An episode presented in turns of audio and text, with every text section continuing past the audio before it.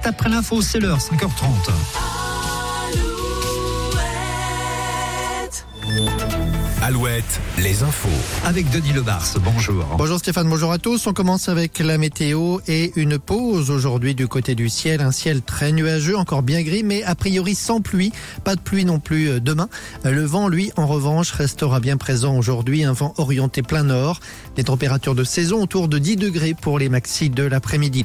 De nombreux cours d'eau sont encore en alerte jaune, certains en alerte orange, mais cette pause pluie va permettre un retour à la baisse ces prochaines heures. À noter en revanche que les risques de chute d'arbres ne sont pas à écarter. Le vent va donc continuer de souffler et la saturation en eau a fragilisé l'emprise au sol des arbres. Au chapitre agricole, cette nouvelle opération escargot annoncée ce matin entre Cholet et Nantes. Plusieurs convois vont partir en fait des Mauges et du pays nantais pour converger vers Valette.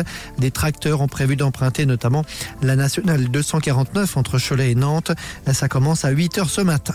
On reparle du permis de conduire. C'est aujourd'hui que le Parlement européen doit débattre sur les règles d'attribution du permis. Le projet de loi prévoit, rappelons-le, qu'un bilan de santé soit établi au moment de la délivrance du permis, mais aussi tous les 15 ans pour le renouvellement du permis auto et moto et tous les 5 ans pour le permis poids lourd et transport en commun.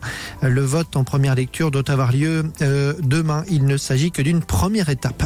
La voile, Charles Caudrelier attendu à Brest ce matin. Le Finistérien va remporter la première édition de l'Arkea Ultime Challenge, le tour du monde en trimaran ultime. Il doit, doit franchir la ligne d'arrivée vers 8h30, ligne d'arrivée située à l'entrée de la rade de Brest. En foot, Angers battu à Caen 2 à 0 hier soir, quatrième défaite en 5 matchs pour le SCO qui reste deuxième du classement de Ligue 2 avec 5 points de retard sur Auxerre et 2 points d'avance sur Laval. Voilà pour l'info. Bonne journée à tous.